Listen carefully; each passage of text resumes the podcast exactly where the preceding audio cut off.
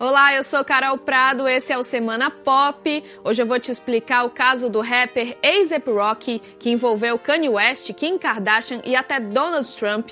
Tem também a pausa do BTS e uma acusação de assédio contra Katy Perry, isso e mais em poucos minutos. Pois é, começando por essa notícia que quase fez os fãs do BTS terem um ataque nessa semana. O grupo, que é fenômeno do K-pop, anunciou que vai fazer uma pausa prolongada. Aí muita gente não entendeu, achou que eles iam se separar, que o BTS ia acabar, mas calma, tudo indica que são só férias. Afinal, os meninos nunca tiraram férias desde a estreia deles em 2013. E eles também são seres humanos, né, gente? Também querem curtir a vida. Enfim, a empresa que administra a carreira do BTS disse que vai ser mesmo um período de descanso para o grupo recarregar as energias. Mas até quando vai essa pausa? Aí não dá para dizer. Outra notícia que deixou muita gente de coração partido foi o fim do casal My Liam, Miley Cyrus e Liam Hemsworth. O ator confirmou nessa semana a separação e fez o ex fino, viu? Disse que só deseja para Miley muita saúde e felicidade daqui para frente. Eles estavam casados desde dezembro do ano passado, mas já tinham 10 anos naquela relação ioiô. Agora não tem jeito, né? Só resta aceitar o fim mesmo. E teve mais um capítulo do caso do Rocky. O rapper foi condenado por agressão na Suécia junto com dois outros membros da equipe dele. Para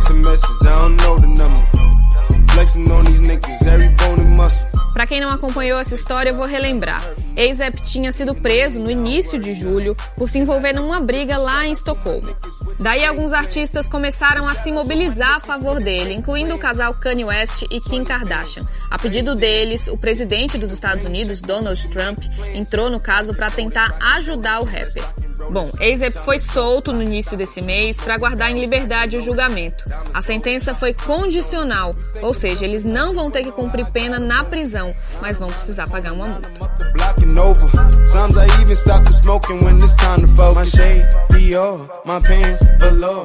E nove anos depois de ser lançado, o clipe de Teenage Dream rendeu uma acusação de assédio para Katy Perry.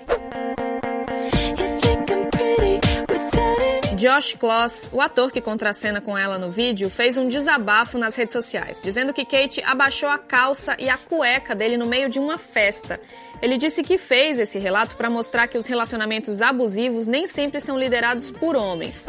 Bom, Kate não comentou o assunto. Aliás, ela tá numa fase bem complicada, viu? Você deve lembrar, eu falei aqui no Semana Pop, há algumas semanas a justiça americana decidiu que um dos hits dela, Dark Horse, foi plágio.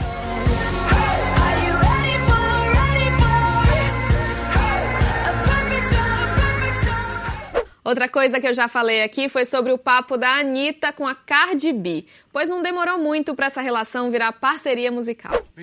Elas se encontraram num estúdio de Los Angeles nessa semana, mas não é só isso não, viu? O produtor Papatinho, que vai assinar a batida da música, revelou que esse feat ainda vai ter uma participação póstuma do nosso eterno papai, Mr. Catra. Pô, vamos quebrar as barreiras aí mais uma vez.